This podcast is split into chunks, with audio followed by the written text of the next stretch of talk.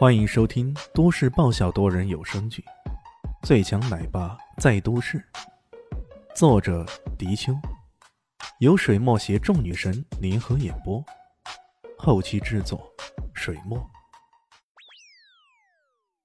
第四百八十七集。我不管了，我现在就要报警！我要上网，我要登寻人启事，我要不惜一切代价找回我的女儿。说着，便拿出手机出来报警。报警，不够二十四小时是不能够报失踪的。上网，登寻人启事，你这是要将那人贩子给逼到狗急跳墙的地步？他会采取什么措施？用脚趾头也该能想到啊！杨女士正在狂躁中。突然，边上一个声音悠悠的说道：“你，你是谁呀？”看到这突然冒出来的家伙，姚女士又气又急。不过，真的认真想想，好像这家伙说的也挺对的。万一，万一那些绑匪，呃，或者说是人贩子，狗急跳墙了，那可咋办呢？李炫从电脑屏幕后面探起头来说道：“我是你女儿的老师啊。”虽然我是第一天上课，他就旷课了，哎，还真没劲儿。管你有劲没劲的，既然不能报警，不能登寻人启事，那你说说有啥办法？喏，帮你查到了，那辆 YP 八二八停在东郊城中村的村口，大概他们俩在那里吧。至于开房还是咋的，那就不知道了。开。开你的狗屁！我女儿才不可能跟坏人混在一起，她，她一定是受人骗的。你怎么知道他们在城中村的？姚女士先是破口大骂，然后突然想起了问题的所在。你爱信不信啊？李炫才不管他呢。至于说你女儿会不会跟坏人混在一起？我刚刚登录他的微信、QQ，查了他的历史消息，喏，正在打印，你自己看吧，都是些你侬我侬的话。他这么说着，那边的打印机果然吱咯吱咯的打印起来，一张张 A4 纸上果然是翟天临跟一个陌生男子的聊天记录啊！姚女士随便翻看了几下，顿时眼珠子都绿了。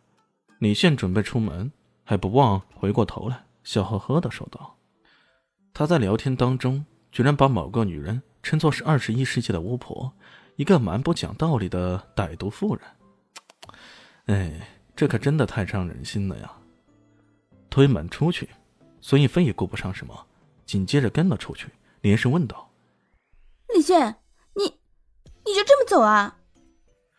我去救人呢，要迟点去，那女生可能被人要融掉了。那人用假身份证登记了租车。然后又故意躲开了校道上的监控，很显然他是有备而来的。再加上选择城中村那种不显眼的地方，这跟普通网友见面可就差远了。李炫担心的是，万一这所谓的网友是那伙杀手假冒的，那可就麻烦大了。他必须迅速赶到现场才行。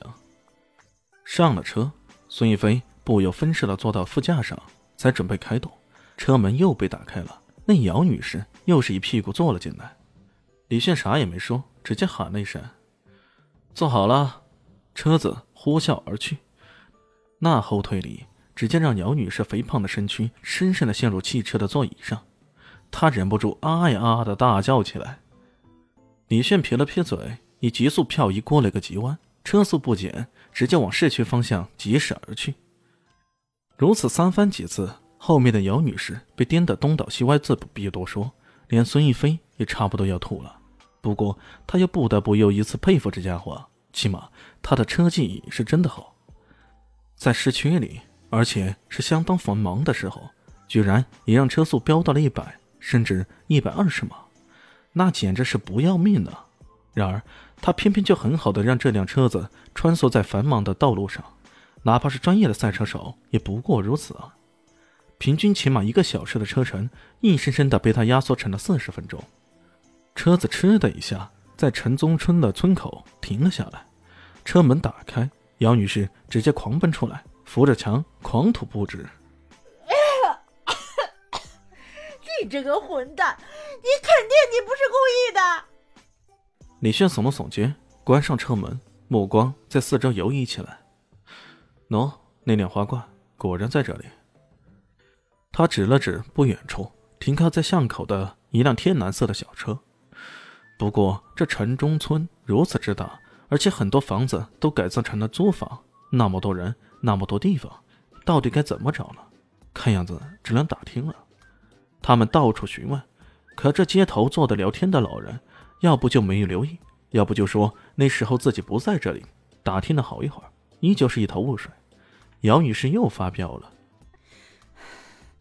我这就报警。”让警察来地毯式搜索看看。他依仗着自己多少有些背景，动辄就想动用警力。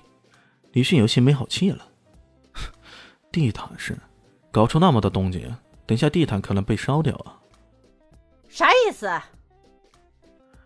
姚女士瞪大了双眼，显然李轩的比喻在她耳边听起来都太过高深了。李炫拖着下巴，眼前的难题一时半刻还真的有些难以解决呀。这时候，他的手机滴滴滴几下响了，拿出来一看，顿时乐了。这回还真的是打瞌睡送枕头，正是时候啊！原来他查找到了翟天临的通讯记录，已经锁定了一个跟他有着密切关系的 QQ 号。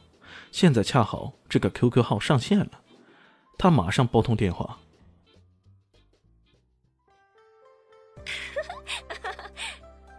大家好，我是豆豆猫的耳朵。在剧中，我饰演的是萧灵溪的表妹唐艺贤。本集播讲完毕，感谢您的收听。感兴趣别忘了加个关注，我在下集等你哦。